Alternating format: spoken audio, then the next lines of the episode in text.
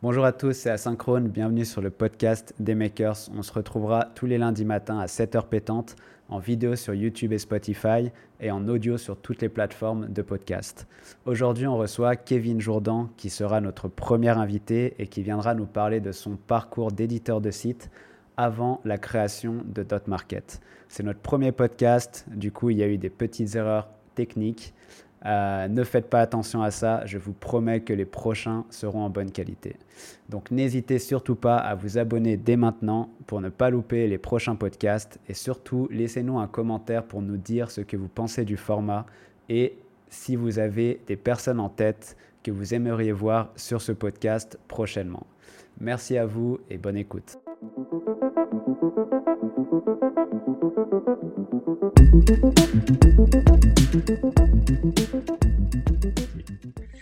Alors Kevin, bienvenue. Yes. Mais écoute, ravi, euh, content, euh, content de démarrer ce podcast avec toi. Ça fait plaisir. Merci pour l'invite. Hein. Écoute, c'est avec grand plaisir que je te reçois. Euh, du coup, je voulais te demander de te présenter un peu parce que je sais que beaucoup de, de personnes te connaissent sous le nom de dotmarket.eu sur Twitter. Mais je pense que peu de personnes, en tout cas peu de nouvelles personnes dans l'édition de site, euh, te connaissent euh, connaissent la personne d'avant, euh, l'éditeur de site fou qui était Kevin Jourdan et toute ton épopée dans ce domaine-là. Donc tu as commencé l'édition de site Premier site 2012.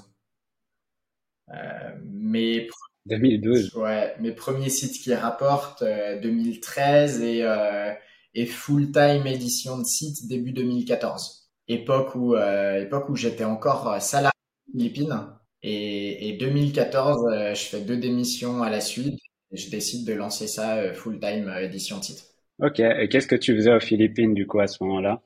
À ce moment-là, ben, j'étais déjà dans l'affiliation, mais chez l'annonceur. J'étais responsable de, de, plusieurs canaux d'acquisition pour une boîte qui faisait des programmes minceurs en ligne. Mais mon plus gros canal d'acquisition, à gérer, c'était celui de l'affiliation. Donc, je passais mes journées en fait à décortiquer les performances d'affiliés et à trouver des nouvelles pistes pour aller pousser nos, nos programmes et à négocier euh, les CPL avec les affiliés et les plateformes d'affil avec lesquelles on bossait pour essayer d'avoir plus de volume.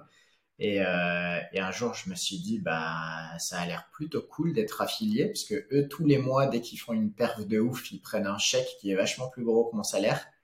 Peut-être que je pourrais basculer de l'autre côté et essayer de monter mon propre site d'affilié et réussir. Bon, ça n'a pas réussi tout de suite, hein, mais euh, mais c'était un peu l'idée initiale et c'est comme ça que j'ai découvert le, le, mode de l'affiliation. Au-delà du fait que j'étais en coloc avec un mec qui en faisait et, euh, ça aide, tu vois, d'avoir euh, un pote qui tous les jours, quand toi tu pars au boulot, est devant son ordi sur la petite terrasse et il te dit tiens passe une bonne journée au taf, mec, moi je vais je vais écrire deux articles sur mon site et ça va tomber. Donc voilà un peu la genèse. C'est marrant, c'est que bah, je te rejoins là-dessus, c'est toujours cool d'avoir un pote avec qui commencer, une personne qui est dans le même domaine là-dessus. Et euh, tu disais, euh, tu disais du coup que tu as commencé avec ton premier site et que c'était pas une grande réussite. C'était quoi comme site? En fait, le premier site, c'est c'est pas que c'était, enfin, ça a été une réussite dans le sens où il m'a montré que c'était possible, mais c'était pas une réussite dans le sens où je savais pas du tout ce que je faisais, donc. Euh pour la petite histoire, en fait, 2012, le premier site que je lance, je, je reprends le code source de, du site d'un pote, qui était un one-page site. À cette époque, tu pouvais encore le faire, tu vois. Euh, et je reprends juste son code source, je le mets sur un bloc-notes, je le upload en source, tu vois, euh, index.html sur un, sur un serveur. Euh, je connaissais pas WordPress, je savais pas que enfin, fallait faire des trucs un petit peu plus propres, tu vois. Donc je le balance sur euh, sur un nom de domaine que j'avais acheté et, euh, et j'oublie. Et 2012 c'est une super année bis pour la boîte dans laquelle je bossais. Donc j'ai pas trop, tu vois, l'occasion de me pencher là-dessus. Et ça c'est une anecdote que j'ai déjà raconté quelques fois. En fait tous les mois je reçois un email de PayPal qui me dit il y a quelqu'un qui veut vous envoyer des thunes. Et moi tous les mois pendant des mois et des mois je supprime ça en disant bah, c'est du spam, tu vois. qui, qui c'est qui veut m'envoyer des thunes sur PayPal? Et c'est en 2013 en fait, donc quasiment un an après, que un jour, je sais pas, tu vois, je, je devais, je devais en avoir marre ou quoi que ce soit, je me connecte sur PayPal finalement et je vois qu'il y a réellement euh, quelqu'un qui essaye de m'envoyer à l'époque 400 balles. Et en fait, ces 400 balles, ça correspondait à une moyenne de 20, 30, 40 dollars par mois depuis quasiment un an, qui n'arrivait pas sur mon compte parce que j'ai les vérifications, etc. Et donc là, ça fait euh, ça fait tilt, tu vois, et je réalise que réellement, il y a un truc qui m'envoie des thunes, et en creusant, je réalise qu'en fait, c'est le index.html tout dégueulasse que j'avais mis un an avant, qui euh, tous les mois fait quelques ventes d'un produit pharma euh, de l'époque, tu vois, que je proposais et, euh, et, que ça fonctionne. Et donc à partir de là, j'en parle à mon pote et il me file des ressources à aller voir et donc je, je et c'est à partir de là en fait que je rebascule, enfin que je bascule sur un, un truc un peu plus professionnel, c'est-à-dire que je dégage mon index.html, je mets un vrai WordPress et je commence à bosser sur le site. Ok. Parce que ouais, c'est bien ce que je me souviens, c'est que de ton côté, tu étais, euh, bien dans la pharma pendant un, bon moment. Et du coup, tu dis que ton premier site, euh, qui n'était pas un WordPress, tu l'as commencé en pharma. Donc, euh, tu vendais probablement des beaux produits. Et tu as basculé sur un gros WordPress euh, derrière. Et euh, qu'est-ce qui est devenu ce site, du coup? Alors, au tout début, j'ai pas cherché à faire un truc, euh, tu vois, si on parle de site d'autorité aujourd'hui, par exemple, à l'époque, c'était pas vraiment l'idée. Hein. 2013, quand je commence à me pencher un peu sur la question, euh, je multiplie les sites sur des noms de domaine, euh, des EMD très précis, avec l'idée de reproduire finalement ce que j'avais eu l'impression de réussir, la réussite euh, à prendre, à mettre entre guillemets, tu vois, mais je me dis, tiens, si ce petit site-là, il a réussi à générer 30 balles par mois, peut-être que je peux en faire 10 qui vont générer 30 balles par mois aussi avec euh, produitpascher.fr, produitmoincher.fr, acheterproduit.fr, etc., etc. Donc j'en fais plein. Euh, et il y en a qui fonctionnent, il y en a qui fonctionnent pas. Et en fait, il me faudra probablement euh, un an et demi, ah, quand même, tu vois, ça, ça grimpe, hein, ça commence à générer des thunes, mais un an et demi avant de tout rebasculer sur un nom de domaine euh, euh, principal, qui, qui est le site finalement pharma avec lequel euh, j'ai commencé à bloguer aussi et à, et à faire des petits trucs dans la communauté SEO. Et ce site-là, il existe toujours. Euh, techniquement, il s'est fait éclater par Google Medic euh, à l'époque, mais euh, ah, c'est le premier projet, tu vois, c'est le premier gros projet, donc il y a un peu d'affect et je m'en suis pas séparé, je l'ai gardé, ouais, je l'ai gardé. ouais, c'est marrant pour la petite histoire, c'est vrai que on citera pas le nom de la personne, mais à une époque, tu as une personne qui est un de mes potes et qui est un de tes concurrents, et je me souviens que c'était du coup en décembre non, c'était décembre. Je me souviens plus de la date de la Medic Update. Euh, c'était euh, juillet-août 2018. Et après, il y a juillet-août, c'est ça. On était au Portugal. Ouais. ouais à l'époque, on était au Portugal et je me souviens euh, bah, de la Medic Update et que c'était totalement fatal pour le côté pharma. Et du coup, toi qui avais été impacté, et à l'époque, tu voulais, du coup, tu avais l'ambition de continuer dans la pharma et de racheter le site de mon euh, partenaire du coup. c'est vrai, ouais. À l'époque, euh, j'ai fait un truc qu'aujourd'hui je ferais plus dans l'édition de sites. Euh, c'est que j'ai un peu mis tous mes œufs dans le même panier et je me suis emballé sur une sur un truc où je pensais avoir les épaules pour développer un média santé alors que je savais pas vraiment ce que c'était un média santé tu vois avec le avec le recul hein, quand aujourd'hui je vois ce que c'est un, un site média mais mais j'ai fait, j'ai fait un, j'ai fait un all-in sur le développement de ce site. C'est-à-dire que je me suis dit, tiens, euh, je, je crois comprendre ce que Google Medic veut dire, ce que les critères EAT euh, veulent dire, etc. Bah vas-y, je vais all-in. Et donc j'avais euh, fait des partenariats en fait avec des avec des professionnels de la santé, dont certains très connus, qui avaient des belles audiences, et je leur faisais rédiger du contenu pour mon site. Et je publiais, je publiais, je publiais. J'avais pris une j'avais embauché quelqu'un pour euh, pour faire euh, rédac chef et puis euh, gérer un petit peu tous ces gens-là, les partenariats, etc. Et, et du coup, j'ai réinvesti quasiment tout ce que ce site générait dans l'optique d'essayer de le faire exploser pour devenir un média. C'est un site qui, à son max, faisait 450 000 visites par mois. Je l'avais fait traduire en espagnol, en portugais, en allemand, en anglais, en néerlandais. Euh, et en fait, quand euh, Google Medic est arrivé, ça a d'abord dégommé tous les, toutes les sub, sub languages. Et ensuite seulement, ça a dégommé la France. Mais en l'espace de trois mois, il est passé de 450 000 visites par mois à 35 000, tu vois. Ok, et du coup, si je reprends bien les étapes, tu avais commencé par euh, répéter ce qui marche, donc faire des petits sites, euh, faire un petit site sur euh, un mot-clé différent à chaque fois, donc ça fonctionnait bien. Et ensuite, qu'est-ce que tu as fait Tu as, regroupé tous ces sites ensemble? Ouais.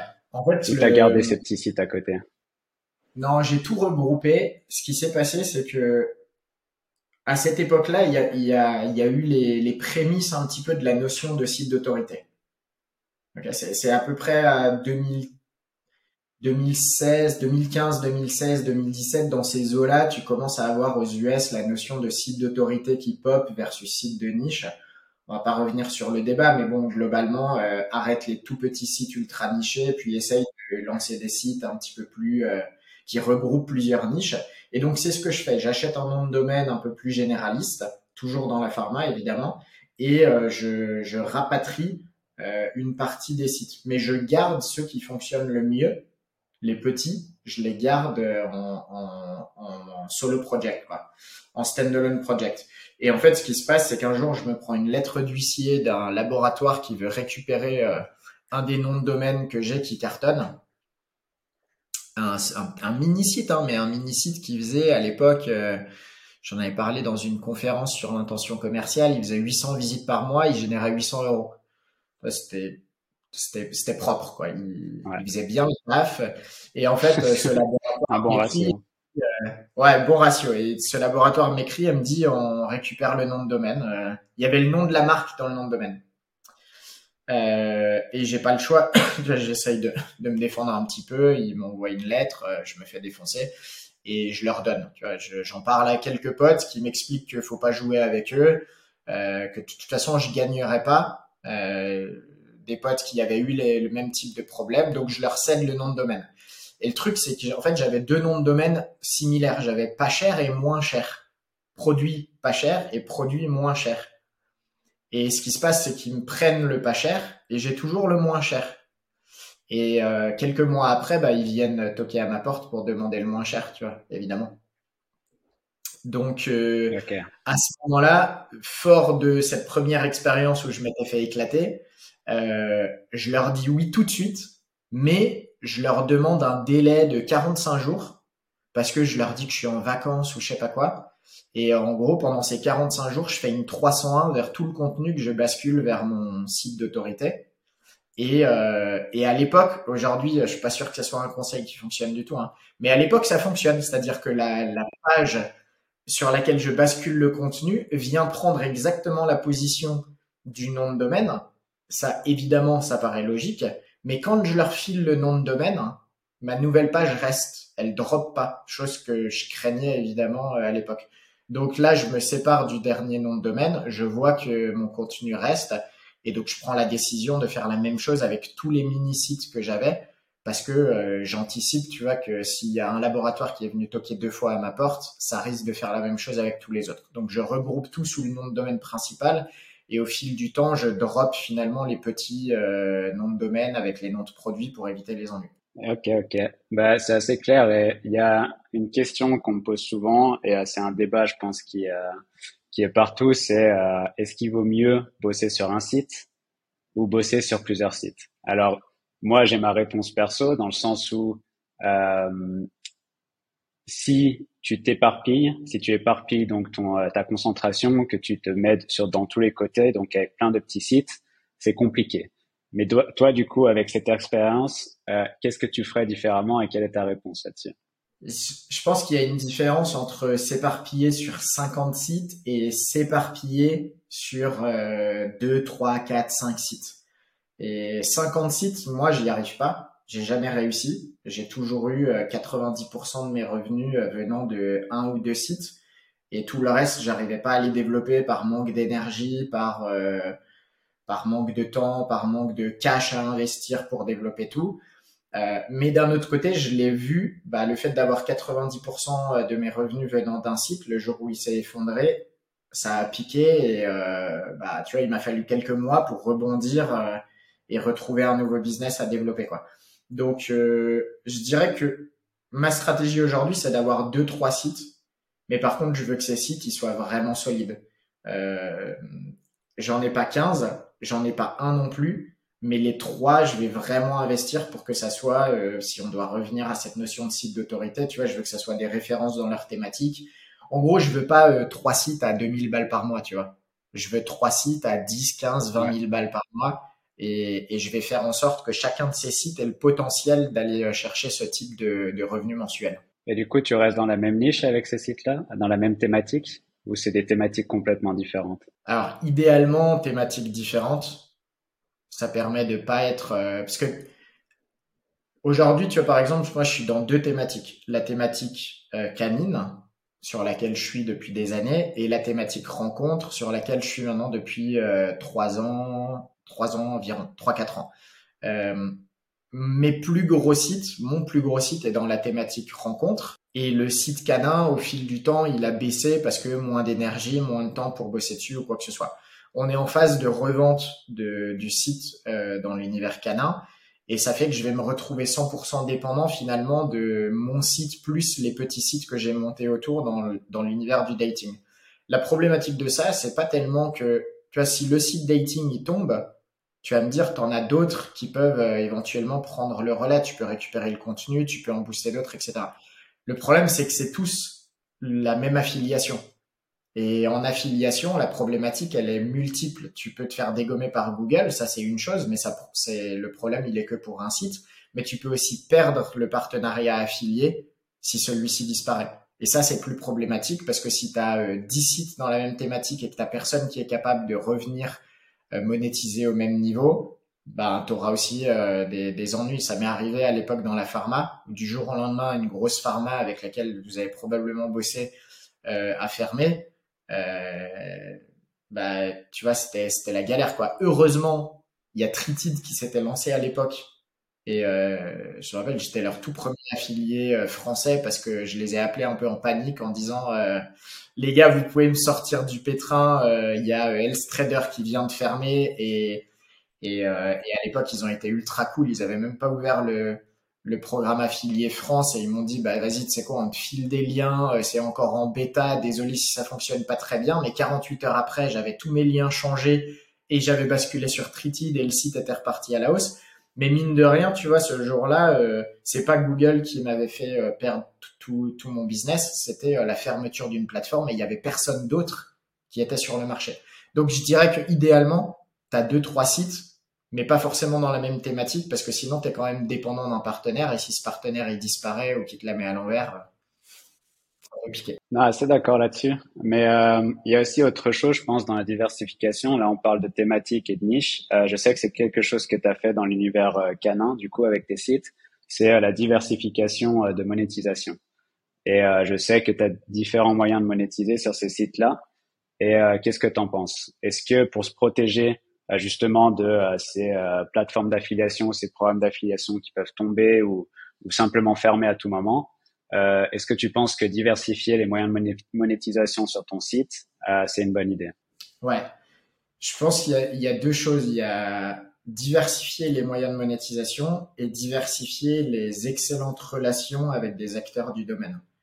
Euh, je te donne un exemple. Aujourd'hui, dans l'univers de la rencontre, j'ai de très bonnes relations avec différentes plateformes. Il s'avère que je suis engagé avec une plateforme, donc j'ai pas le droit réellement, tu vois, de pousser les autres. Mais le fait d'entretenir des très bonnes relations avec ces plateformes, ça me permet de sécuriser le fait que si un jour ça se passait mal avec la première, je pourrais probablement aller négocier avec les autres de très rapidement trouver un backup. Euh, donc ça, c'est la, diversification en étant, euh, en entretenant ton réseau avec les, acteurs de ton écosystème pour faire en sorte que si un problème arrive, tu puisses compter sur d'autres partenaires.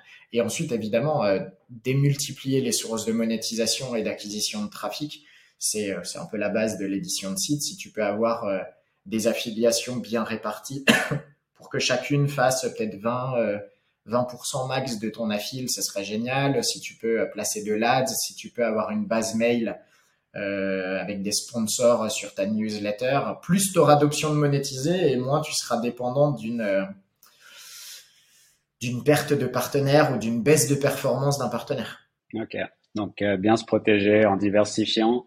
mais aussi en ayant un bon, bah, un bon relationnel avec son, une bonne relation avec son partenaire, donc d'affiliation.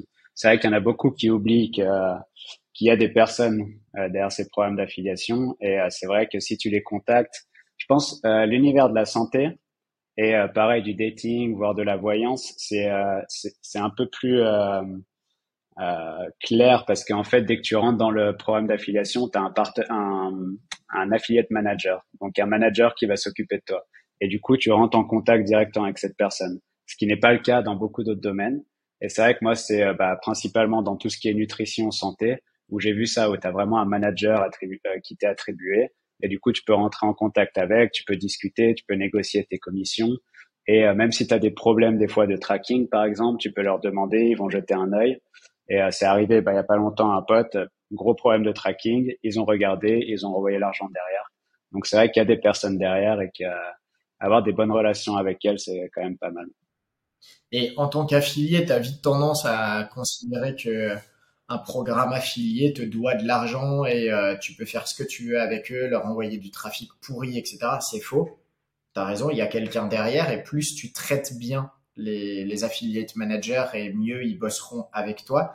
Mais à l'inverse, il y a beaucoup d'affiliate managers aux plateformes d'affiliés qui oublient que les affiliés sont euh, leur gagne-pain et qui traitent comme de la M euh, leurs affiliés et et dans ces cas-là, bah, c'est pas c'est pas bon non plus euh, sur là. Donc pour moi, les meilleurs partenariats, c'est avec des gens qui ont pigé ça des deux côtés. Euh, et, ayant été affiliate manager chez l'annonceur, euh, je pense que ça m'a donné un petit, tu vois, je savais, je savais comment mes affiliés aimaient être traités. Et du coup, en tant qu'affilié, bah, je vais vers des gens qui me traitent de la même manière que j'aimais traiter mes affiliés, quoi. C'est vrai que tu avais cet avantage-là, du coup, d'avoir vu l'autre côté de l'affiliation et du coup de savoir comment ça fonctionne derrière et du coup pouvoir euh, euh mettre ça à ton avantage. Euh, J'ai une question par rapport à l'édition de site. Donc tu as commencé euh, il y a de ça des années, donc tu disais 2012-2014. Aujourd'hui on est en 2022, tu fais toujours de l'édition de site, euh, mais tu fais bien sûr autre chose à côté, on en parlera plus tard. ma question c'est principalement qu'est-ce que tu as apporté l'édition de site? Tout. Tout. euh, tout. Déjà, à l'époque, ça m'a. bah ouais, tout, parce que ça m'a apporté. Euh... En fait, tout mon parcours, il est dicté par la réussite ou, ou l'échec de, de l'édition de site. Euh... Je vais essayer de faire court, mais un, ça me permet de démissionner à l'époque. Si j'ai pas l'édition de site, je peux pas quitter mon taf, tu vois, parce qu'il faut bien que je gagne un peu ma vie. Euh, deux, ça me permet euh, à l'époque de euh, de découvrir que je peux me lancer dans l'entrepreneuriat. J'avais déjà une ou deux petites expériences, mais qui avaient foiré. Et là, je réalise que finalement, être entrepreneur, ça peut aussi juste être euh, éditer tes propres sites pour toi-même, tu vois. Donc, ça me met les pieds euh, à l'étrier de, de, de l'entrepreneuriat. Après, on peut débattre de est-ce qu'un SEO est un entrepreneur ou pas, mais euh, bon, on gardera ça pour un autre live. Mais sur le papier, ça me met le pied à l'étrier de, de l'indépendance, en tout cas, euh, la possibilité d'indépendance financière. Euh, ça, ça me permet d'être nomade à l'époque. Et ça, c'est un gros point euh, pour moi à l'époque parce que je suis expatrié aux Philippines. Euh, je sais pas trop quoi faire de ma vie après avoir démissionné, à part faire des sites. Et bah, le fait de gagner ma vie avec de, des sites, bah, euh, ça me permet de réaliser que finalement, je peux le faire un peu de n'importe où. Et voilà, trois, enfin trois, quatre, j'en sais rien. Je vais arrêter de compter les points, mais ça me permet de rencontrer plein de monde. la preuve, c'est comme ça qu'on s'est rencontrés. Hein ça permet de rencontrer plein de monde, d'être dans l'édition de site parce que ben, ben, les gens qui font de l'édition de site, euh, voilà, t'as as vite fait des points en commun. Hein. Euh, euh et après, euh, qu'est-ce que ça me permet de faire d'autre? Ben, sais, ça me permet de financer les projets d'après, ça me permet de de d'aller faire des conférences parce que les gens s'intéressent à mon taf, ça me permet de de, de développer euh, et à terme, ça me permet de développer Dot Market, tu vois, par exemple. Dot Market a été lancé et financé via l'édition de sites. Si j'ai pas mes sites qui tournent à côté, la première année où euh, tout sort de ma poche pour euh, monter la tech, la légale, euh, la partie légale et payer mon équipe, bah je le fais pas, tu vois. Et tu sais quand j'ai lancé Dot Market, le premier truc qu'on m'a dit c'est t'en vivras jamais et euh, c'est pas possible. Et, et, en fait, je comprends pourquoi les gens me disaient ça, c'est que le temps que tu puisses en vivre, il faut que tu aies des revenus à côté. Donc les mecs qui ont essayé de lancer des plateformes de vente de sites qui n'avaient pas des bis qui tournaient à côté, je comprends pourquoi ils se sont pété les dents. Moi, j'ai eu la chance d'avoir des bons sites affiliés qui me payaient euh, grassement chaque mois. Et ça m'a permis, tu vois, de monter Dot Market euh, sans avoir à me dire, il faut absolument que je me paye à la fin du mois. Non, je me paye avec mes sites affiliés et j'ai le temps de bâtir euh, un truc et de recruter des gens. Donc ça m'a permis de tout faire, l'édition de site. Et même encore aujourd'hui, ça me permet de, de m'éclater, de, de comprendre mieux les updates, de mieux comprendre mes partenaires, mes clients. Euh, quand je parle à un client qui veut vendre ou acheter un site et que je suis capable de partager mon expérience d'éditeur de site, ça fait aussi une différence. C'est notre différence avec d'autres markets par rapport au cabinet M&A classique, c'est qu'on est des éditeurs de sites. Donc, en termes de connaissance de ce que c'est un site internet et de comment ça fonctionne, c'est difficile de faire mieux, tu vois. Donc, euh, ouais, ça apporte tout. Ça m'a tout apporté. Merci l'édition de site alors. Et euh, tu parlais justement de ce côté-là quand tu as commencé Dot Market, tu avais tes sites qui te rapportaient de l'argent. Est-ce que au moment où tu lances Dot Market, est-ce que tu bosses encore beaucoup sur tes sites ou pas? Ouais. Enfin, ouais, relativement. Je sais pas ce que ça veut dire bosser beaucoup sur un site avec les années, mais tu vois, c'est par période, quoi. Il y a des moments où tu bosses un petit peu plus, mais on va dire qu'au moment où je lance Dot Market, oui, je bosse beaucoup plus sur mes sites qu'aujourd'hui, proportionnellement. Et à un moment donné, justement, il a fallu faire un choix parce que euh, j'étais encore au moment où je lance Dot Market, j'y crois pas forcément, tu vois, à l'ampleur que ça peut prendre. Il y a une partie de moi, tu vois, qui sait que je plonge un peu dans l'inconnu, je m'associe à une nouvelle personne, on commence à recruter. Euh, il faut développer une notoriété complètement différente. C'est un challenge complètement différent que l'édition de site classique. Et donc, je pense qu'il y a une partie de moi, tu vois, qui est qui se dit, il faut bosser dur sur tes sites parce que si ça fonctionne pas, faut que tu aies un backup jusqu'au jour où je réalise que bah finalement euh, c'est deux projets complètement différents et il y en a un qui nécessite beaucoup plus que je m'y investisse publiquement et par rapport à mon équipe Dot Market et que à côté il faut que j'accepte que bah faut que je sacrifie peut-être un petit peu le travail que je fais solo parce que la réussite de l'entreprise euh, est plus importante que la réussite de mes petits sites à droite à gauche euh, voilà. Donc ça m'a forcé à me réorganiser et aujourd'hui évidemment avec l'expérience et le recul et l'équipe ça me permet de de très bien développer mes sites perso mais avec très peu de temps consacré et en parallèle de pouvoir repasser 95% de mon temps sur d'autres markets. Non, c'est vrai que bah moi, tu vois, quand j'ai commencé, euh, bah, quand j'ai commencé sur Twitter, commencé la formation, c'est vrai que pour moi, c'était un énorme avantage l'édition de site, dans le sens où je me suis permis euh, de tout lâcher pendant un mois, euh, vraiment rien faire du tout et me mettre à 100% sur la création de la formation. Et ça, pour moi, c'est un aspect plutôt cool de l'édition de site, même si tu vois le revenu passif, euh, c'est un très très grand mot parce que euh, parce que oui, tu bosses tout le temps un peu sur tes sites mais je trouve ce qui est cool, c'est vraiment de prendre un mois, deux mois off et euh, de te mettre à fond sur un projet bah, plus long terme, tu vois, comme Dot Market est pour toi, comme les makers euh, est pour moi. Et euh, je trouve ça, je trouve que c'est un énorme avantage euh, de l'édition de site. Totalement. Et aujourd'hui, c'est ce que je fais. Tu vois, je passe 95% de mon temps, mais ça peut m'arriver de consacrer deux, trois jours une fois tous les deux mois, tu vois, où je vais mettre le nez dans un de mes sites et pendant deux, trois jours, je vais faire que ça et, et voilà, tu vois, si j'ai une longue liste d'articles à publier, de CRO à faire, de partenariats à négocier, bon, bah, je vais le grouper et étaler sur trois mois. Finalement, ça fait pas beaucoup d'heures de travail, mais euh, l'édition de site t'offre cette liberté de pas avoir à bosser tous les jours sur le site et de pouvoir grouper les moments où tu fais pas mal d'actions et après être tranquille pendant quelques semaines, voire quelques mois. Ouais, tout à fait. Et du coup, euh, on va lâcher un peu l'édition de site. Et nous, on s'est rencontrés du coup à Chiang Mai euh, physiquement. Du coup, on s'est rencontrés à Chiang Mai euh, en 2019 au Chiang Mai SEO. Et euh, c'était assez cool parce que moi, bah, je te suis depuis très longtemps avec notamment le nomade digital et et bah, t'es un peu une des raisons aussi pour laquelle je me suis lancé parce que je bossais avec une personne qui bah, qui qui, qui, te suivait aussi et du coup on te suivait pas mal au début. Mais euh, tout ça pour revenir au fait que ouais, on était à Chiang Mai euh, à l'époque où on était là-bas, on, on est resté quoi, trois semaines, un mois, il me semble, en, en Thaïlande. Et toi, tu es resté quand même pas mal de temps. Et euh, tu es connu sous le nom de nomade digital à la base. Du coup, quelle a été ton expérience en tant, en tant que digital nomade? Et qu'est-ce que tu penses de ce mot aujourd'hui? Euh, Ça fait drôle, tu vas te parler de cette époque entre guillemets, mais en gros, tu vois, il y a, y a un moment dans l'édition de site où euh, tu as un peu fait le tour de la question.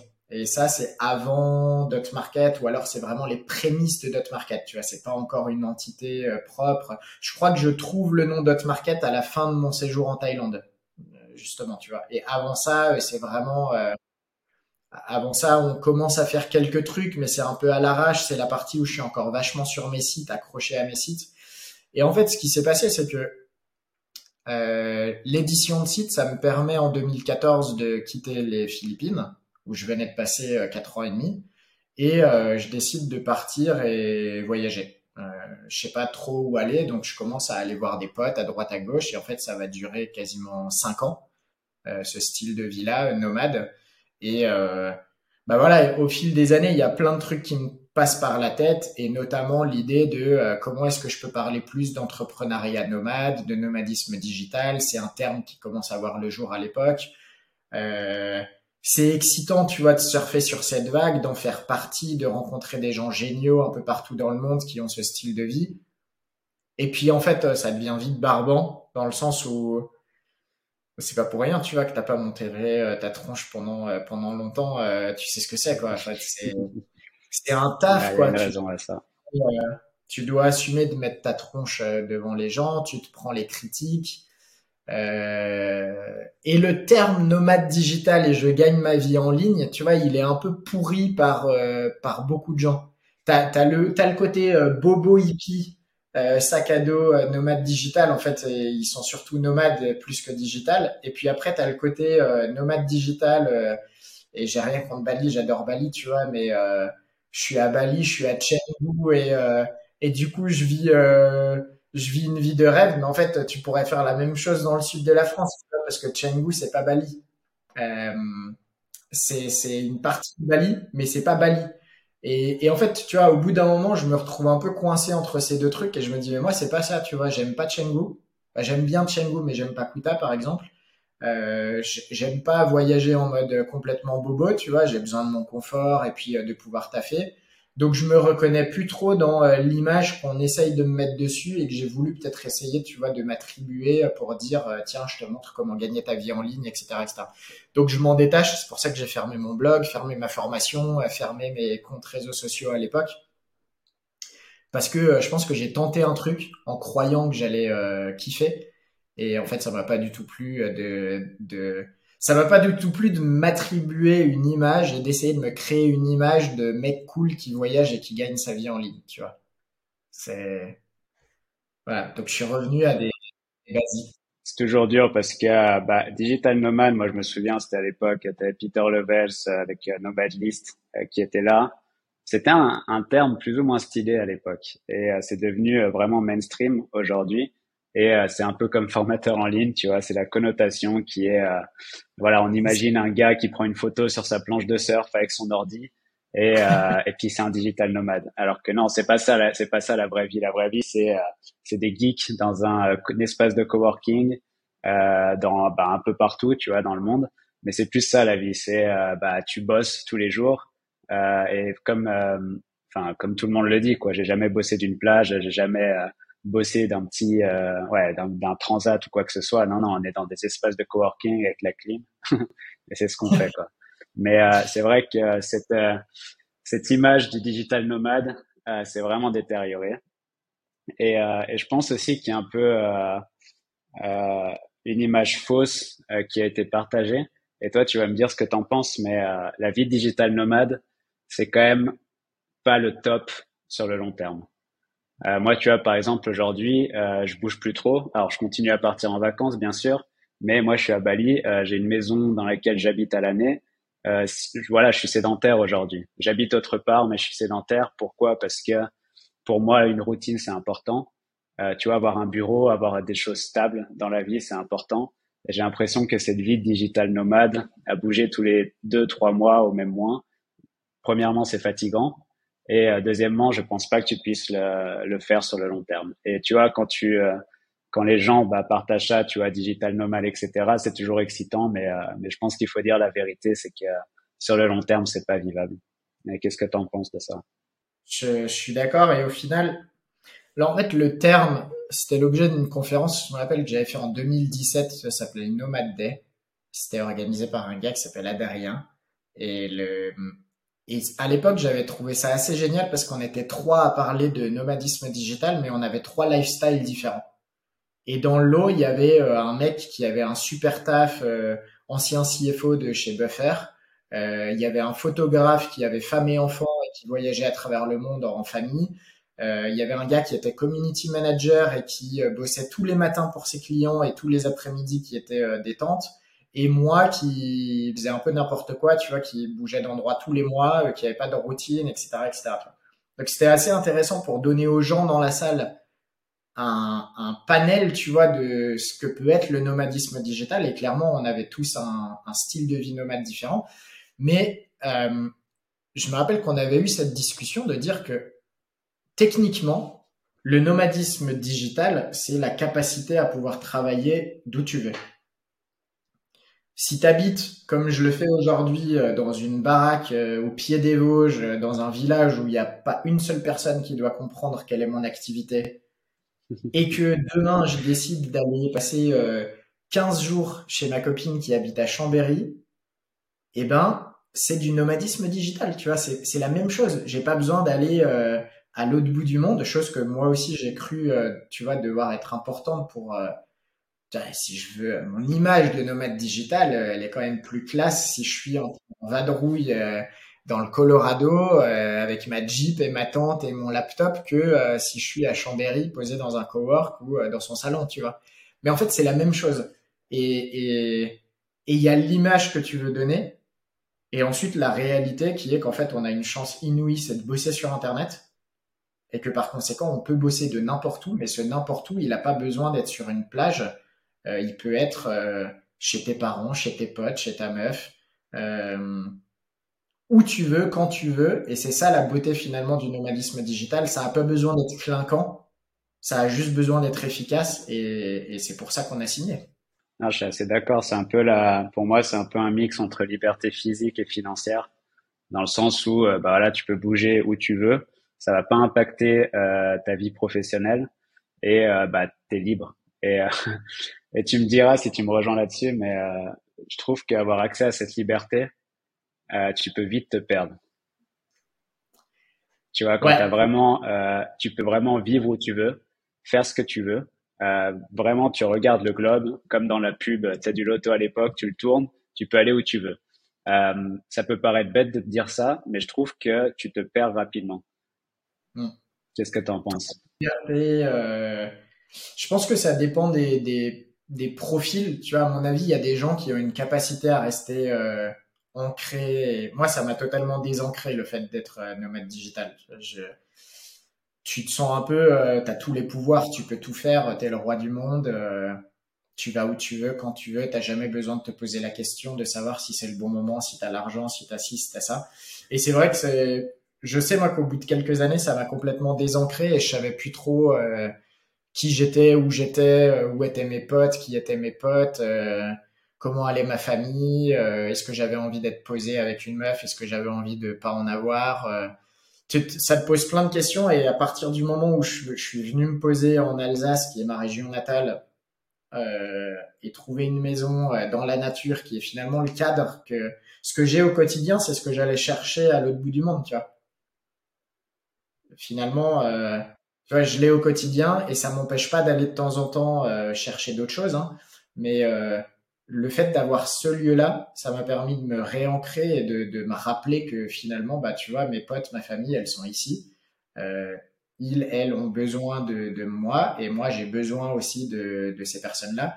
Et, et, le nomadisme digital m'avait donné la sensation d'être euh, tellement libre et indépendant que j'avais besoin de personne. Jusqu'au jour où il y a un événement qui te rappelle que tu as besoin de tes potes et de ta famille. Et là, ça peut être un petit peu rude le retour sur Terre. Et pour moi, il a été un peu violent. mais mais aujourd'hui, ouais, c'est sûr, tu vois, je repartirai pas en mode 100% nomade digital. Je le, soit je le ferai avec avec ma petite amie, et du coup dans un cadre, tu vois, avec un projet, etc. Soit je le ferai de manière beaucoup plus courte, aller passer un mois, deux mois, trois mois, tu vois, une fois de temps en temps euh, euh, dans un autre pays. Mais j'ai besoin de ce cadre et de cet ancrage que m'offrent euh, mes proches et, ma maison à la campagne. Bah, je te rejoins vraiment, c'est que tu vois, moi j'ai pas commencé aussitôt que toi. C'était, il me semble que j'ai commencé en 2017 à bouger. Ensuite, en 2018, c'est quand je suis vraiment venu, euh, j'avais fait un mois en Thaïlande, après j'étais venu à Bali pendant euh, 4-5 mois. Et là, j'ai rencontré un groupe de personnes. Et tu vois, c'était que des Australiens, des Anglais, ils travaillaient tous sur Internet, c'était l'époque du dropshipping, etc.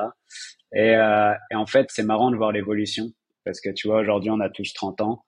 Et, et tu vois, en fait, l'évolution de ces personnes-là, c'était voyager de partout, aller à droite, à gauche, profiter un maximum. Et aujourd'hui, en fait, la plupart sont retournés, tu vois, à Sydney ou à Melbourne, autour de leur famille, autour de leurs potes. Euh, moi, je suis encore à Bali.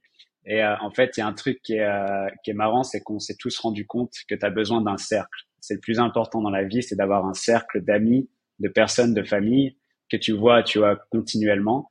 Et euh, c'est un peu la, ce qui, ce qui, te, ce qui fait que tu te sens bah, chez toi, euh, que tu te sens normal, et euh, c'est pour ça que, comme je te disais, tu te perds rapidement. C'est que euh, quand tu voyages partout, euh, tu peux vite te dire est-ce que je suis normal? Parce que bah, je, bouge de partout, j'ai pas vraiment de potes fixes. je fais des choses que personne ne font. ma famille comprend pas, mes potes d'enfance comprennent pas. Et c'est vrai qu'en fait aujourd'hui, bah, on est tous un peu posés à un endroit avec notre cercle et on part en vacances. Et au final, c'est marrant, c'est que tu commences avec l'idée d'être nomade digital et tu finis par travailler du lundi au vendredi à des horaires normales, à un seul endroit et à profiter du week-end ou à prendre des vacances. Sauf que, bah, bien sûr, tu choisis l'endroit où tu vis, mais euh, je trouve que ce process est plutôt marrant, c'est que tu pars de cette idée, en fait, tu arrives à bah, ce que font les gens qui bossent dans un dans, dans un travail normal, quoi. Ouais, avec avec tous les avantages que ça offre, évidemment. Euh d'être indépendant financièrement et de, de pouvoir euh, changer d'endroit quand tu veux. Mais, mais c'est effectivement ça. Et à l'époque, j'avais souvent cette discussion sur, le, sur la notion d'argent.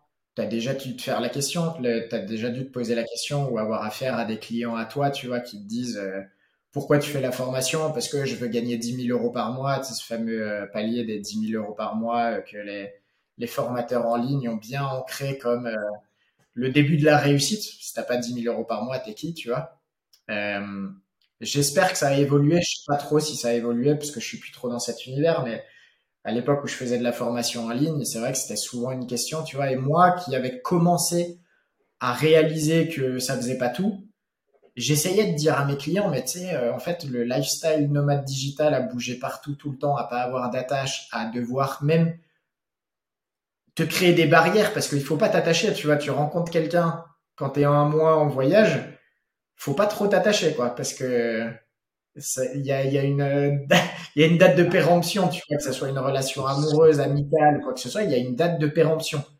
Euh, un lieu qui te plaît, il y a une date de péremption. Tu peux y revenir, mais en attendant, tu pars, tu vois.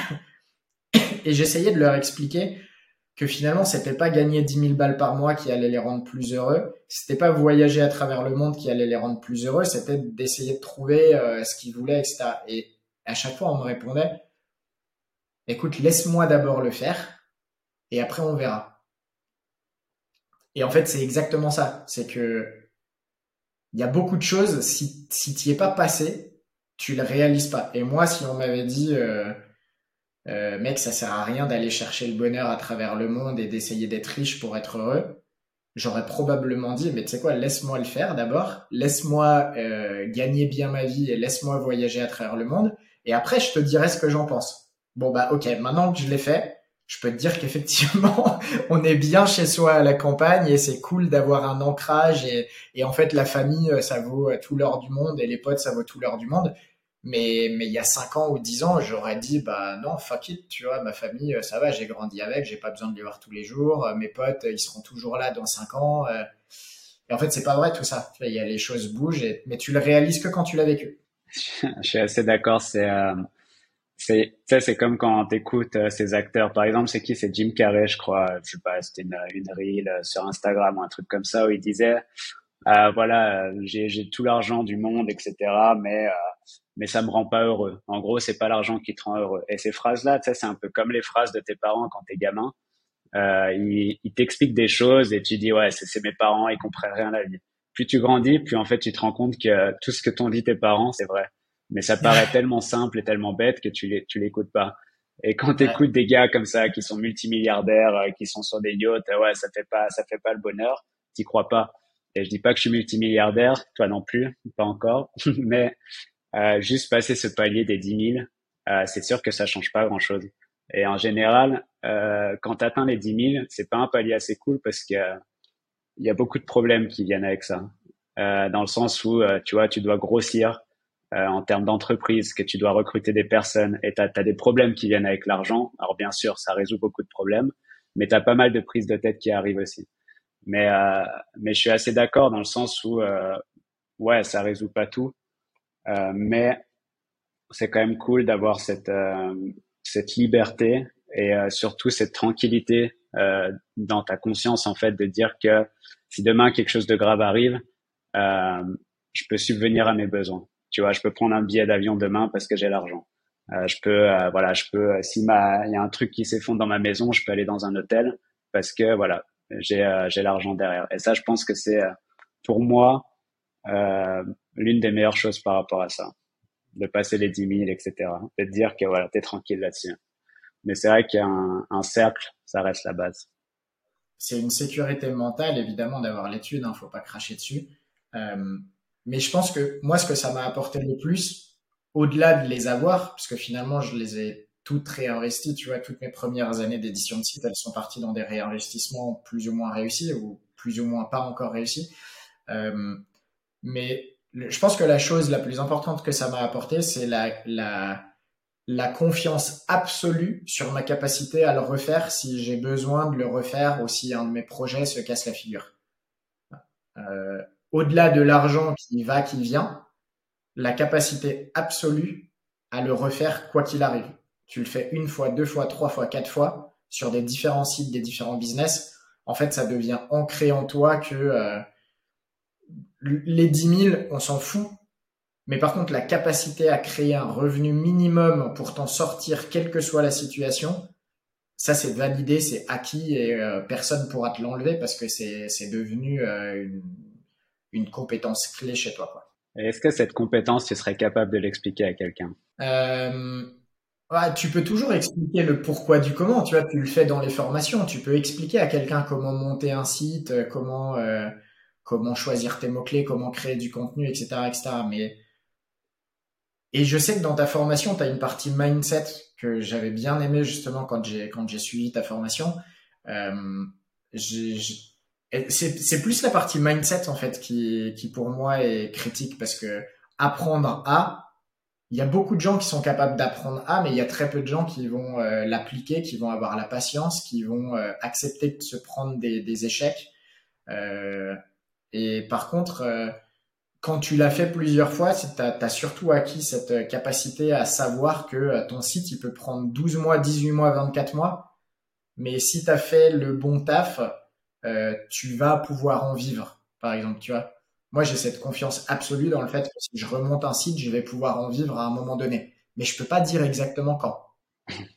Euh, je te pose la question, est-ce que c'est vrai qu'on a eu la conversation avec un pote il y a pas longtemps, dans le sens où j'ai l'impression que tu débloques quelque chose mentalement à partir d'un moment, mais c'est très compliqué de l'expliquer. Et euh, je pense que bah, c'est l'expérience tout simplement, euh, l'expérience plus que la technique et le mindset, comme tu dis. Il y a un moment, il y a des blocages mentaux qui pètent aussi, où euh, tu vois, dès que tu atteins des paliers, dès que bah, euh, le premier blocage mental, je pense qu'on a eu tous les deux, c'est quand tu commences à pouvoir voyager et travailler que tu as ton propre business en ligne et que tu commences à voyager. Alors que moi, personnellement, euh, tu vois, il y a des personnes dans ma famille qui me disaient que c'était impossible. Euh, c'est impossible, tu peux pas travailler et voyager en même temps.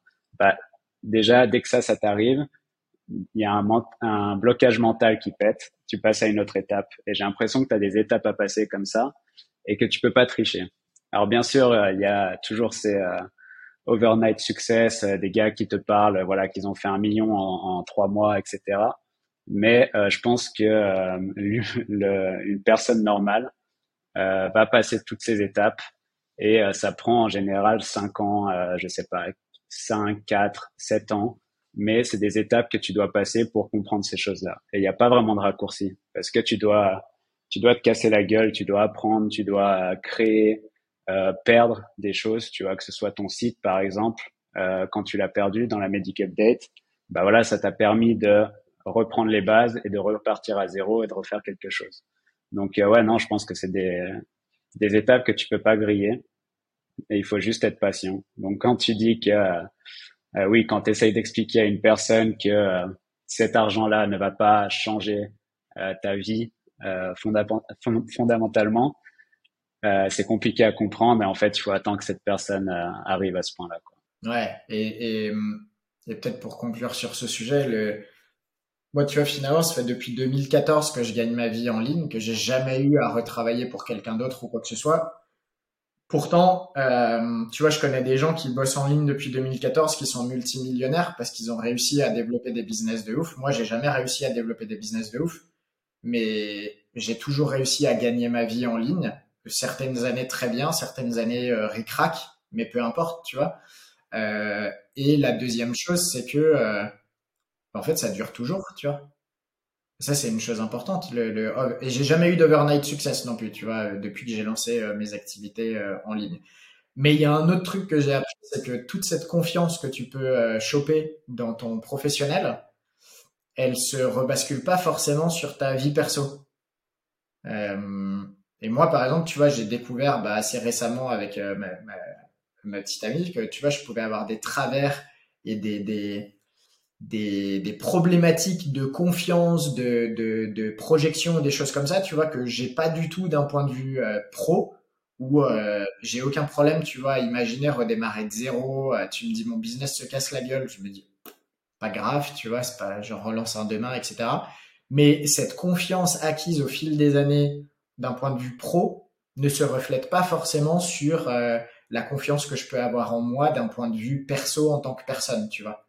Et, et ça aussi, c'est quelque chose qui que je j'avais pas moins anticipé, tu vois, dans le nomadisme digital ou quoi que ce soit. Tu vois, je me suis toujours dit, bah en fait, si t'es si un businessman successful, euh, en fait, euh, tu vois, tu seras euh, méga confident, tu pourras aller faire des conférences, tu vas attirer les gens, ça va bien se passer avec tout le monde, etc.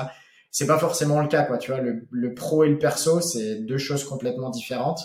Et tu peux être au top niveau pro et être down niveau perso, ou tu peux être une personne géniale niveau perso et complètement à la ramasse niveau pro. Et, malheureusement, il n'y a pas une corrélation euh, très euh, établie. Quoi. Ouais, après, je pense que pour moi, euh, ce côté-là, c'est le travail, que, en tout cas l'éeffort que tu y mets, dans le sens où moi, personnellement, tous mes efforts, c'est dans le pro. Pas tous mes efforts, mais une bonne partie de mes journées. toutes les connaissances que j'apprends, toutes les les documentaires que je vais regarder, les livres que je vais lire, c'est du pro. Et euh, je suis toujours attiré par le perso parce que je suis euh, voilà tout ce qui est cerveau, etc. Je trouve ça quand même vraiment cool. Euh, Est-ce que toi tu bosses sur ton perso? Ben j'ai réalisé que j'avais besoin de le faire parce que j'avais atteint un niveau pro de confiance en moi et de, de certitude de savoir faire des choses. Alors, attention, je sais pas tout faire et j'apprends tous les jours et c'est pour ça que j'ai une super équipe sur Market qui tu vois, qui fait des trucs que moi je comprends pas forcément des fois. Hein. Euh, mais en, en, pro, tu vois, je sais que je peux apprendre, mais j'ai réalisé que j'avais beaucoup plus à apprendre aujourd'hui d'un point de vue perso que d'un point de vue pro, à proprement parler, tu vois, parce que on en a parlé. Si demain tous mes business se cassent la gueule, je sais comment relancer un qui me permette de vivre. Euh, donc ça, c'est acquis. Par contre, euh, euh prendre soin de moi au quotidien, me créer une routine, euh, bien dormir, euh, avoir confiance en moi, parler en public, euh, être bien dans mes relations amoureuses. Ça, c'est des trucs, tu vois, sur lesquels j'ai pas trop bossé ces dernières années et où je réalise à 30 balles passées que finalement, ça vaut peut-être le coup, tu vas te pencher dessus et de, de réfléchir à comment t'améliorer sur ces parties-là, quoi. Ouais, je suis, je suis bien d'accord et je pense que bah, toujours pareil dans ce profil euh, digital nomade, entrepreneur, etc. J'ai vraiment l'impression que euh, ces étapes, elles se suivent et à partir d'un moment, tu penses au perso. Et comme tu dis, par exemple, le sommeil, euh, c'est une chose que beaucoup de personnes, euh, à la fin, à la fin de ce cycle, en tout cas du cycle que je connais, euh, après avoir fait de l'argent, être tranquille financièrement, c'est souvent ok. Euh, maintenant, comment je dors mieux Comment je, bah, comment avoir plus confiance en moi Tu vois Comment bah, améliorer ma relation avec ma copine Parce que ça, c'est c'est pareil, c'est des trucs, c'est des sujets hyper intéressants, mais il y a combien de personnes bossent vraiment sur leur relation tu vois, qui, euh, qui, qui, vont vraiment travailler la relation. Je pense qu'il n'y en a pas énormément. Et euh, c'est des sujets qui sont, qui sont super, euh, super intéressants. Et comment t'apprends du coup ces choses-là perso? Comment tu comptes t'améliorer ou comment tu le fais? Moi, j'aime bien lire, donc la lecture, mais voir aussi des, des, des, gens spécialisés. On communique beaucoup, par exemple, avec ma copine, tu vois, sur la communication. En fait, ça permet déjà de, se, de progresser. Euh, l'expérimentation de, de, de pratiques, la méditation, euh, le yoga, euh, mieux manger. Enfin, tu vois, il y a des bouquins, il y a des vidéos, il y a des trucs. Moi, je vois une psy depuis trois ans aussi qui m'aide de ouf à poser mes idées, à poser mes doutes, à comprendre certains mécanismes. J'ai jamais eu peur d'expérimenter des choses, que ce soit d'un point de vue perso ou d'un point de vue pro. C'est juste que je l'ai plus fait d'un point de vue pro parce que au premier abord, je me disais si je deviens un meilleur professionnel, ma vie sera plus belle. Aujourd'hui, je réalise qu'en fait, euh, j'ai bien expérimenté d'un point de vue pro, mais finalement pas tant que ça d'un point de vue perso. Donc, j'ai aucun problème à aller expérimenter d'un point de vue perso, tu vois. Euh, voir un psy, ça me dérange pas du tout, tu vois. J'ai pas honte de le dire, je vais pas me cacher. Au contraire, je vais dire, euh, mec, tu devrais peut-être y aller aussi parce que crois-moi, ça aide euh, voir quelqu'un qui va te faire du conseil de couple, pas de problème. C'est ce que si ça m'aide à être meilleur dans mon couple, euh, j'y vais. Hein, et puis après, on, a, on analyse et on voit si ça fonctionne ou pas. Aller faire des bains glacés, ok, si tu veux, si tu penses que ça peut m'aider à être mieux dans mon corps, il n'y a pas de problème, j'y vais. La méditation, ok. Donc en fait, j'ai aucun problème à tout tester à partir du moment où ça peut m'aider à être une meilleure personne. Et après, je fais le tri. Si je sens que ça m'apporte quelque chose, je le garde. Si je sens que ça m'apporte rien, que c'est pas fait pour moi, bah, je passe à la prochaine expérimentation. Mais faut oser. Faut oser. Après, pareil, moi, j'ai un attrait énorme pour ça. Euh, en plus, je suis au bon endroit. Tu vois, Bali, il y a des, des expériences à faire de tous les côtés là-dessus. Mais c'est vrai que, bah, surtout en France, je pense qu'on a du mal à parler du fait, tu vois, d'aller voir un psychanalyste, un psy, euh, une personne pour t'aider. C'est souvent mal vu. Euh, et, je trouve ça vraiment dommage en fait, parce que euh, moi personnellement, ouais, je suis allé voir un psychanalyste aussi et même euh, plusieurs fois parce que parce que je trouve ça cool et je trouve ça même intéressant en fait. Cette personne, elle t'étudie, elle va elle va te dire des choses dont tu t'es jamais rendu compte et ça va t'aider énormément dans ta vie, tu vois. Et c'est pas forcément, t'as pas besoin de, te sentir mal dans ta vie pour aller voir une personne comme ça. C'est aussi cool pour faire un bilan et que ce soit un, bah, un, bilan mental ou même physique, tu vois, avec euh, bah, les différents massages que tu puisses faire ou, euh, ou la méditation le yoga. Mais euh, ouais, je trouve ça hyper intéressant.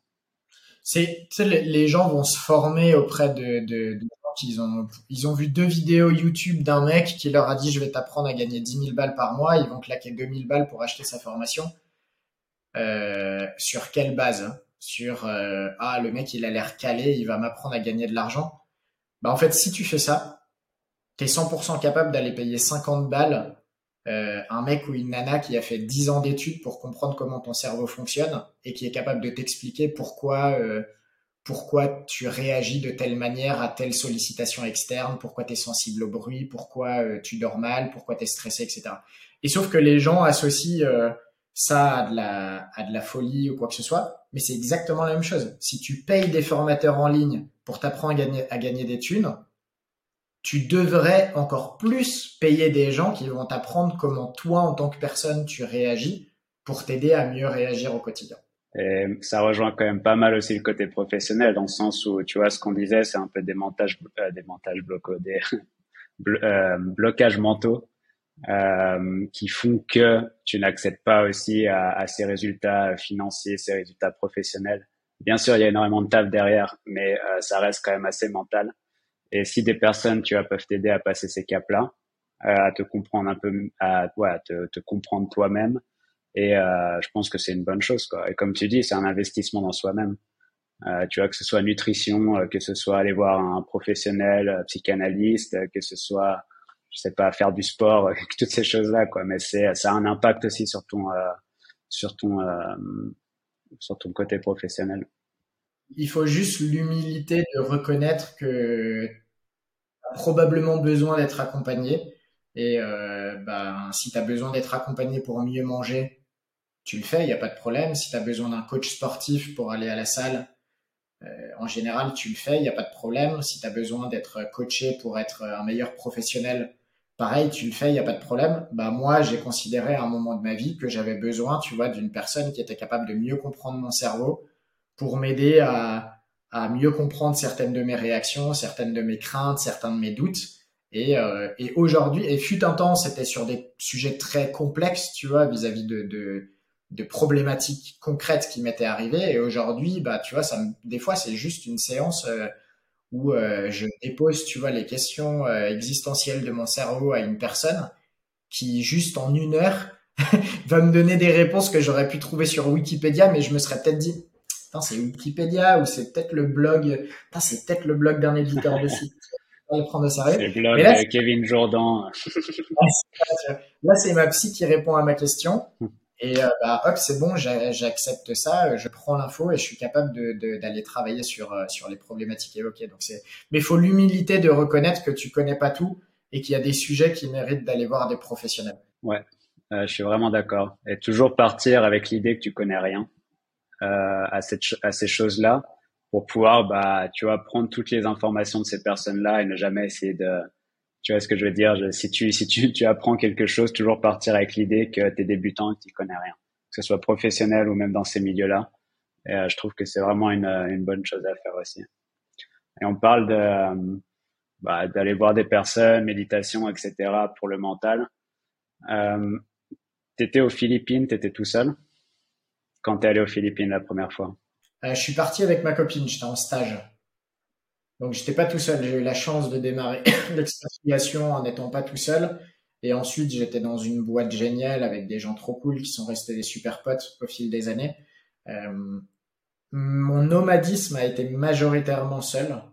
Et donc, j'ai dû apprendre à voyager seul, à, à aller parler aux gens qui n'étaient pas du tout mon fort. voilà. Mais, euh, mais j'ai eu la chance de démarrer euh, en étant bien encadré. Et t'en penses quoi de ça de partir seul ou même tu vois avec ta copine, peu importe, mais d'être dans un nouveau un nouveau milieu, euh, de pas connaître les personnes, les personnes ne connaissent pas ton passé.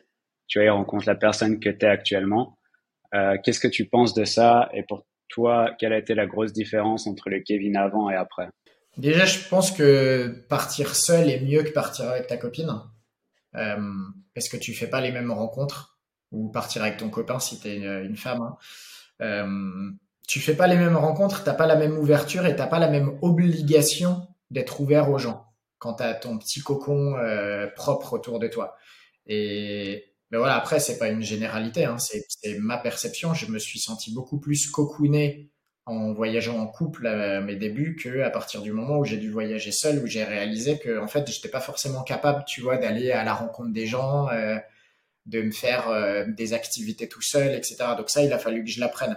Donc, qu'est-ce qui s'est passé entre l'ancien Kevin et le nouveau? Bah, euh, juste euh, apprendre à me débrouiller tout seul, à pas compter sur euh, la personne avec qui je pouvais être pour trouver des idées de sortie, aller parler aux gens ou des choses comme ça. Quoi. Ça, ça t'oblige à le faire. Mais bizarrement, quand tu es tout seul, de toute façon, ça se fait plus naturellement parce que le besoin est là et tu attires les gens aussi si tu es dans la bonne énergie. Les gens vont venir naturellement plus te parler quand tu es tout seul que quand tu es en couple avec un groupe de potes parce qu'il y a ce côté un peu barrière, tu vois.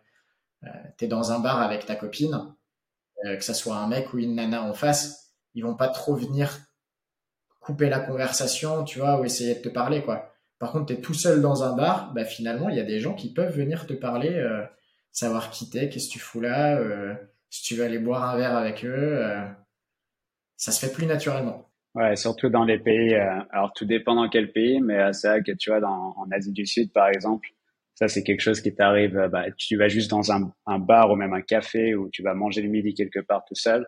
Il y a de grandes chances que quelqu'un te parle. Euh, pourquoi? Parce qu'il y a beaucoup de personnes qui sont dans la même situation aussi. Et euh, tu vois, ça aussi, je trouve que, euh, tu vois, comme tu disais, apprendre à faire les choses seul, mais c'est un peu bah, les premières fois où tu vois, tu vas manger tout seul dans un resto. Même le soir, tu vas peut-être aller dans un bar et boire ta bière tout seul, tu vois, sans, sans but. Et je trouve, je trouve ça cool. C'est un peu, c'est pas mal mentalement de, de, de faire ces, euh, ces premiers pas un peu dans ta vie, des choses seules. Ça t'apprend, euh, pareil, ça t'apprend l'humilité. Hein, ça t'apprend que euh, réellement, tu peux passer une soirée avec personne qui en a rien à foutre de toi. c'est vrai. Ça quand tu te dis, attends, je suis digital, je gagne ma vie en ligne, les gens devraient venir me parler. En fait, ils savent pas qui t'es. ça se voit pas sur ta gueule que tu es nomade digital et que tu gagnes 10 000 balles en, ligne, tu vois. C'est, c'est, c'est plutôt qu'est-ce que tu dégages en termes d'énergie? Est-ce que tu as l'air sympa? Est-ce que tu as l'air cool? Est-ce que tu as l'air souriant? Et ouais, ça, ça met une claque les premières fois où tu te dis, putain, ça fait 30 minutes que j'ai ma bière. En fait, il y a que des gens qui parlent autour d'eux il y a personne qui me parle. Vas-y, je me casse, j'ai honte. Et puis, euh, en fait, tu réalises que la fois d'après, si tu viens avec un peu plus le sourire, euh, voilà, bah, tu vas attirer des gens qui vont venir euh, trinquer avec toi, te demander pourquoi tu es tout seul. Euh. Ouais, donc c'est, c'est une belle leçon, t'apprends, t'apprends bien. Ouais, non, je suis assez d'accord. Et euh, c'est vrai que je pousserais pas mal bah, tout le monde à le faire en fait. que ce soit, même si t'as pas vraiment envie, je trouve que ça, ça changerait pas mal les mentalités de beaucoup de personnes. D'être un étranger à l'étranger aussi. Tu vois, d'être, ouais, d'être une personne qui n'est pas, voilà, qui habite pas dans le pays, t'arrives et je pense que ça change pas mal les mentalités. Donc, euh, partez. partez. Et euh, du coup, euh, j'avais une question euh, parce que bah voilà, on a commencé avec l'édition de site il y a, y a très longtemps. Aujourd'hui, tu as Dot Market euh, qui est une super plateforme pour vendre et acheter des sites que j'ai utilisé très récemment et le service est assez dingue. j'avais l'habitude de le faire avant un peu tout seul. Et euh, je trouve qu'avoir une personne qui t'accompagne comme ça de A à Z, qui s'occupe du contrat, etc., c'est top. Mais voilà, tu avais l'édition de site, euh, tu as eu ton époque, euh, le nomade digital. Aujourd'hui, c'est Dot Market. Et tu seras où dans cinq ans? Euh, si tout va bien, euh, j'aurai peut-être encore quelques sites histoire de, de, répondre à mes besoins de geeker ici et là, mais mais plus, plus derrière un ordinateur j'ai pas j'ai pas cette vision de passer les dix prochaines années de ma vie à faire de l'entrepreneuriat et être derrière un ordi. Euh, je pense que c'est un c'est un truc de ouf et une chance absolue que j'ai eu de découvrir la capacité à gagner ma vie en ligne. Mais euh, ça fait deux ans, tu vois. Quand j'ai lancé Dot Market, je me suis dit que c'était probablement ma dernière grosse aventure euh, digitale, en fait. Euh, et c'est pour ça que je suis ravi de bosser sur cette boîte parce que j'ai l'impression, tu vois, que c'est un peu le, le mon, mon projet, euh, le projet pour lequel j'ai bossé toutes ces dernières années, qui m'amène à développer un projet comme ça. Mais après ça, euh, j'ai pas aujourd'hui la sensation d'avoir envie de continuer à me lever tous les matins, allumer mon ordi. tu vois, j'aimerais bien repartir voyager, mais sans mon ordi, j'aimerais bien être plus au contact des gens physiquement et moins derrière un ordi. Donc, je sais pas où je serai dans cinq ans, mais probablement pas derrière mon ordi. C'est une euh, très bonne réponse parce que euh, c'est vrai que euh, alors je vais te poser une autre question directement avant de, de dire quoi que ce soit, mais c'est quoi ton but avec tout ça? C'est quoi ton but depuis le début et, et c'est quoi c'est quoi le boss final de Kevin Jourdan en termes professionnels? Tu vois, c'est quel a été ton but? Pourquoi bosser en ligne, faire cet argent et pourquoi Dot Market? Ouais, le, pourquoi bosser en ligne, c'était pour la, la, liberté, pouvoir me prouver que j'étais capable de. Et en fait, le fil rouge, je pense, de ma carrière professionnelle jusqu'à Dot Market, c'est me prouver que je suis capable de. Et, et ça, c'est la partie moins cool à admettre, prouver aux gens que je suis capable de.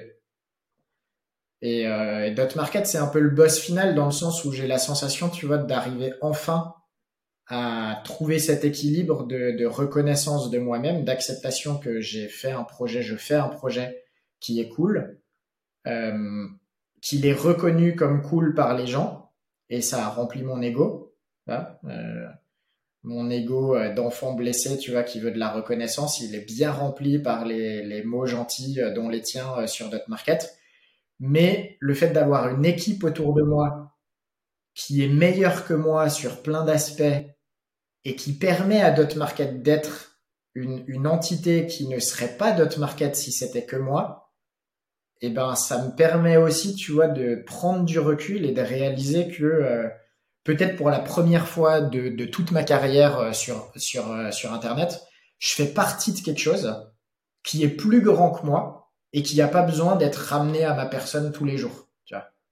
Et ça, ça, ça m'apprend l'humilité, ça m'apprend, ça m'apaise parce que je réalise que ça fait des années, tu vois, que en gros, tout ce que je veux, c'est que les gens se disent euh, Putain, Kevin, il est bon sur Internet, Kevin, il a des super sites, Kevin, il a des super idées.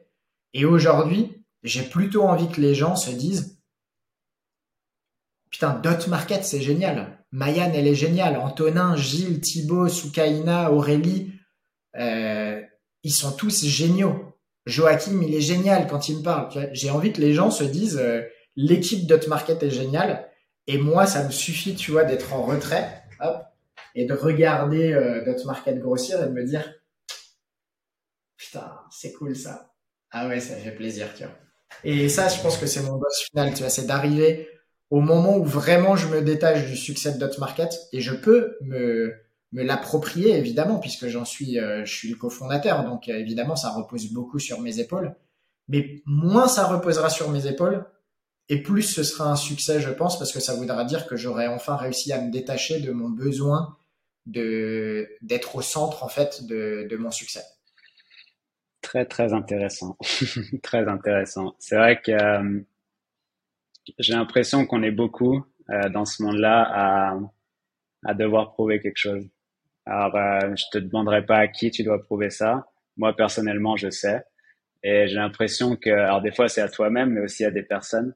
Mais c'est vrai que euh, ce, ce, truc de devoir prouver à quelqu'un ou prouver à toi-même, peu importe, c'est euh, une énorme motivation pour beaucoup de personnes. Et sans ça, je pense peut-être que tu serais pas là. À un moment, tu serais dit 10 000 balles, ça me suffit. Euh, je vais rester là-dessus. Mais euh, je trouve que c'est une énorme motivation. Et du coup, c'est pour ça qu'il y a des choses négatives dans ta vie, tu vois, comme l'ego dont tu parles, qui sont vachement positifs là-dessus. Où bah, ça te pousse tous les jours à continuer à aller plus loin et, et aller travailler toutes ces heures sur ton ordi alors que tu pourrais prendre une semaine de vacances euh, sans te prendre la tête. Mais euh, voilà, je trouve ça cool. Donc très euh, très beau boss final du coup. C'est mettre ton équipe en avant, mettre ce gros projet et dire au revoir à, à ton ego. Sacrée mission. Sacrée mission, ouais, mais c'est des beaux projets. Écoute, euh, je vais te poser une euh, dernière question, euh, Kevin, euh, pour euh, bah, aider. Tu as une question pour moi? J'aurai une dernière question pour toi après, pour finir, si tu veux. Et tu la garderas ou tu la couperas, tu verras. Ok. Pas de souci.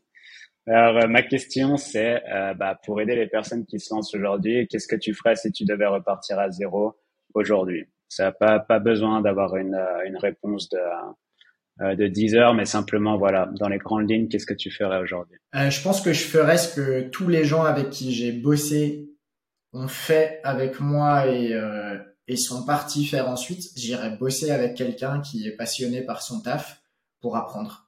Euh, j'ai eu la chance, tu vois, de, de, au fil de ces dernières années, de d'embaucher des gens, d'avoir des stagiaires, des collaborateurs, des collaboratrices qui sont venus vers moi en, me demandant de les aider à bosser, de leur filer du taf, etc., etc., et qui au bout d'un moment sont partis monter leur propre affaire. Et j'ai toujours trouvé ça génial en fait que ces personnes-là, tu vois, me sollicitent pour apprendre et partent.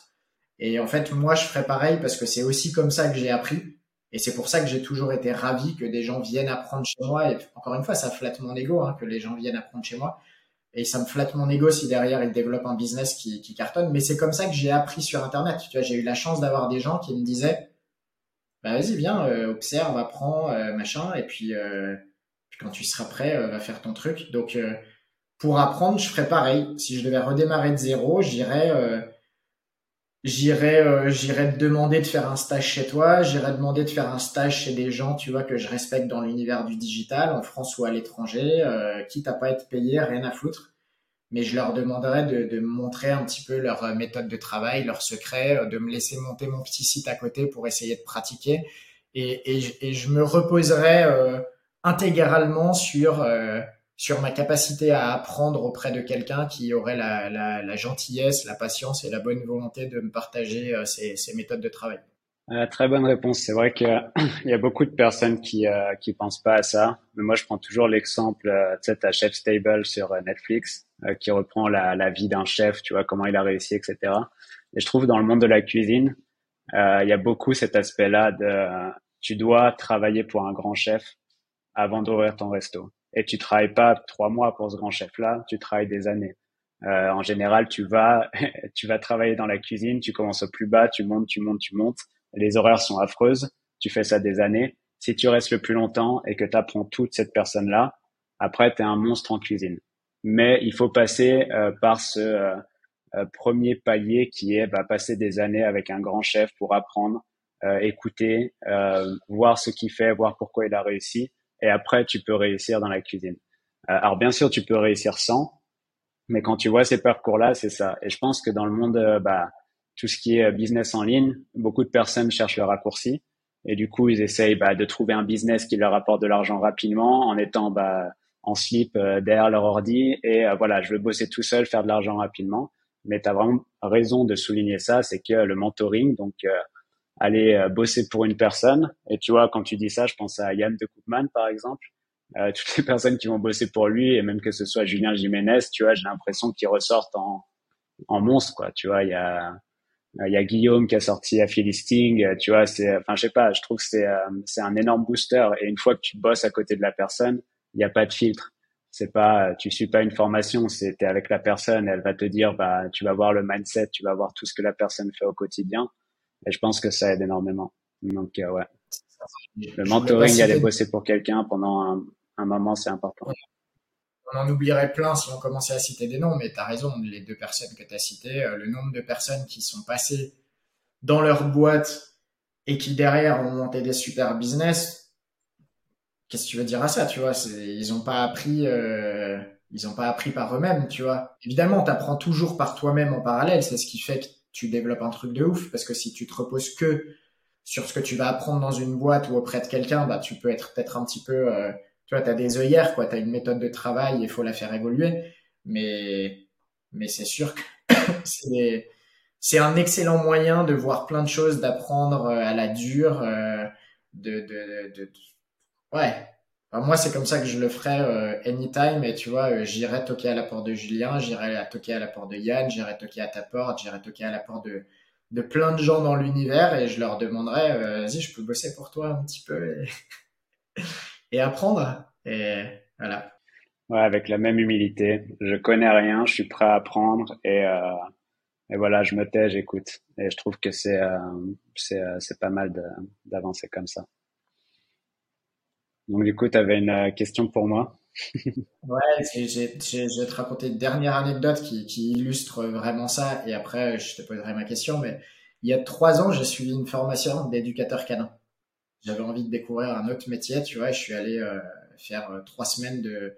Le diplôme d'éducateur canin, il est pas long à obtenir. La formation en elle-même est pas facile, mais le, diplôme est pas très long à obtenir parce que c'est pas des diplômes officiels. Euh, c'est pas reconnu encore comme diplôme officiel, mais te dire, tu vois, je me suis pointé là-bas, j'ai jamais eu de chien. Euh, J'avais un site canin, hein, évidemment, mais j'ai jamais eu de chien. Euh, j'ai jamais promené un chien, tu vois, je savais pas comment on tenait une laisse. Et au bout de trois semaines, euh, j'ai fini majeur de promo. Et en fait, le, les, les, éducateurs qui m'ont formé, tu vois, ils m'ont dit, c'est un peu frustrant que ce soit un mec qui veut même pas être éducateur canin, qui finisse majeur de promo. Et, et ce qu'il faut comprendre, c'est que moi, j'ai fini majeur de promo pour une seule raison. C'est que j'ai accepté que je n'y connaissais rien et que ça servait à rien que je pose une question à chaque fois qu'on me posait un truc qui, dans mon cerveau, me disait T'es sûr ou t'es pas sûr, tu vois? Alors que je peux dire que toute la formation, tous les gens qui avaient un chien, à chaque case study, ils voulaient ramener l'exemple de leur chien pour demander si le cas de leur rien finalement n'était pas un cas particulier ou un truc comme ça, tu vois. Et le problème, c'est que quand tu t'enfermes justement dans ton expérience passée ou dans tes trucs, tu peux avoir tendance à rejeter des choses qu'on va t'apprendre. Euh, c'est un peu comme la discussion qu'on avait tout à l'heure, tu vois, sur tes parents qui te disent un truc et tu te dis non, non, euh, on verra, tu vois. Ben là, c'est un peu pareil. Parce que tu as été éditeur de site, si quelqu'un te dit euh, monte un truc comme ça, tu vas dire non, moi je l'ai fait dix fois, il n'y a pas de problème. Moi, je suis allé à cette formation d'éducateur canin sans avoir jamais travaillé avec un chien et eh ben j'ai tout enregistré, tout appris, tout recraché par cœur, tout refait exactement comme il le disait. J'ai fini majeur de promo, tu vois. Et, et, et c'est ce qu'il faut retenir quand tu veux apprendre dans un domaine, c'est cette humilité. Alors que tu vois, le soir dans mon van, je devais taffer sur mes sites, euh, gérer ma boîte, etc. Tu vois.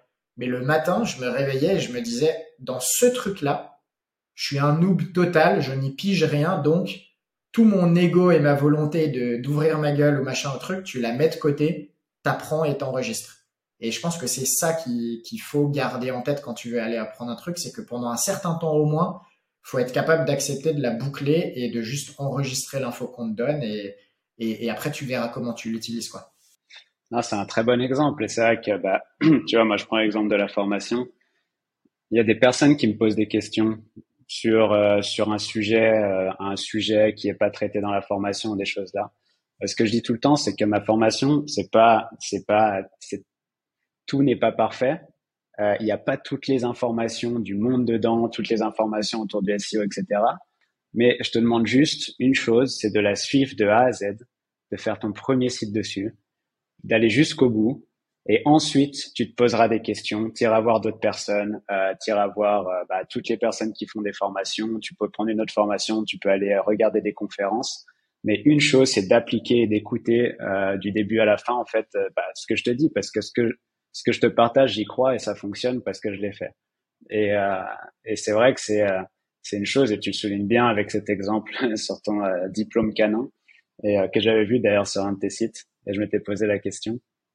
Et euh, c'est, c'est, c'est vraiment ça. Et tu vois, qu'on reprenne le mentoring, que ce soit une formation, que ce soit un livre ou peu importe, tu vois, même sur le, développement perso ou, peu importe, c'est vraiment ouais, écouter à la lettre, appliquer et ensuite tu te poses des questions et euh, tu vas chercher plus loin dès que tu as acquis les, euh, les, euh, les bases. Ouais, tu gagneras du temps et et voilà, après, il y a plein de choses qui seront pas parfaites, que tu pourras questionner, améliorer, mais au moins, tu as acquis ces bases beaucoup plus vite que si tu avais questionné chaque étape de l'acquisition des bases. Ouais, complètement. Et du coup, question finale, euh, pourquoi montrer ton visage sur un podcast?